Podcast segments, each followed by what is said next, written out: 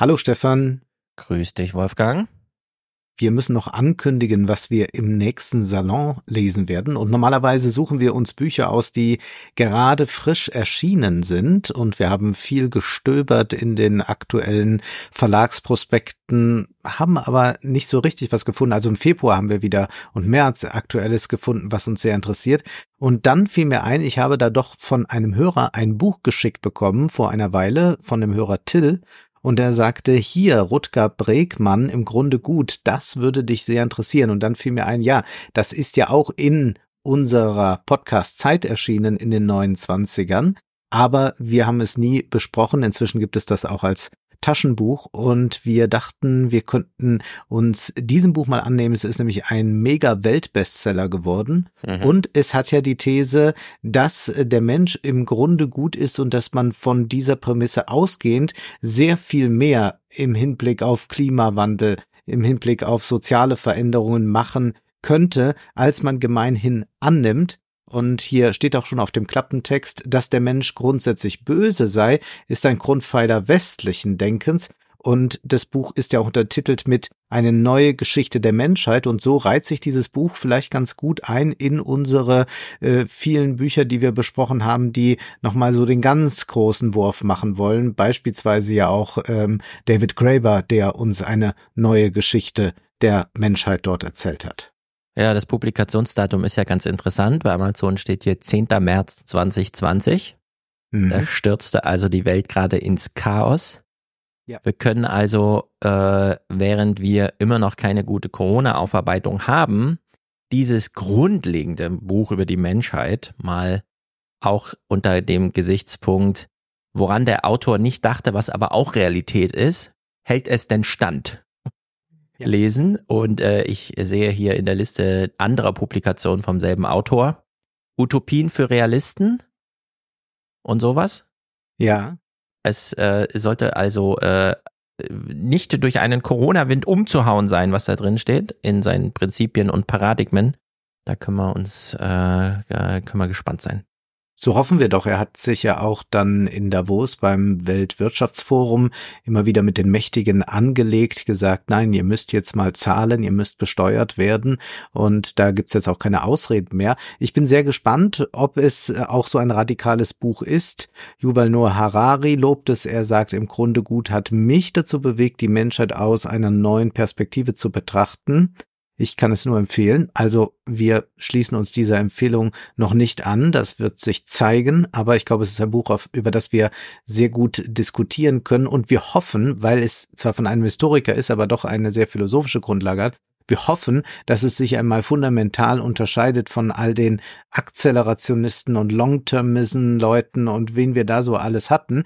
Auch wenn Bregmann da, glaube ich, auch gewisse Beziehungen zumindest zu äh, dem Long-Termism pflegt. Wir werden da aber schauen, was das Buch hergibt und haben da jedenfalls eine ganz gute Diskussionsgrundlage für den neuen Salon. Es ist auf jeden Fall eine Menge Text. Du hast es ja da in der Hand. Ich werde es digital lesen. Da fehlt mir immer der Überblick, aber es 400 Seiten, es geht. 400, okay, gute Materialsammlung.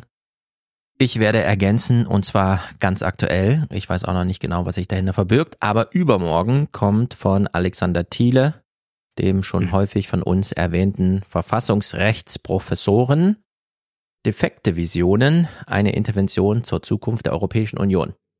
Wir erleben gerade auf der Straße, wir werden das ja wahrscheinlich nicht allzu ausführlich. Es wurde schon viel drüber gesagt und wir können diesmal mehr so anschließen an unsere eigenen bisherigen Gespräche.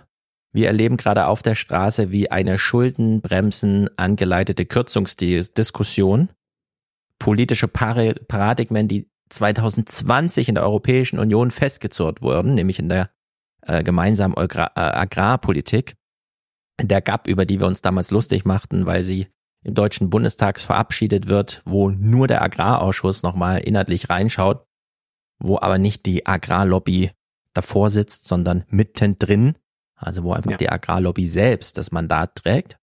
Äh, und das sieht man jetzt gerade auf der Straße, ohne dass das im großen Bogen diskutiert wird. Wo diese Gesetze herkommen, wo die Drangsalierungen äh, der Bauern herkommen, was ist, äh, europäische Agrarpolitik, was soll denn das sein?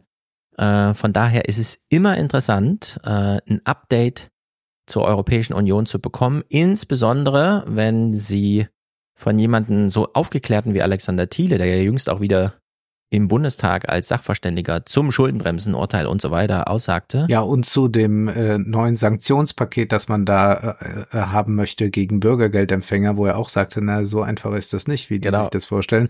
Karlsruhe sieht das anders. All diese Sachen, wenn wir von ihm nochmal in Ruhe 150 Seiten zu den defekten Visionen, auch sehr schöner Titel, also da verspreche ich mhm. uns viel von, das wird äh, sozusagen aktuelle äh, Zweigleisigkeit, die große Menschheitsfrage und dann die ganz aktuelle, wie kriegen wir es denn auf die Straße?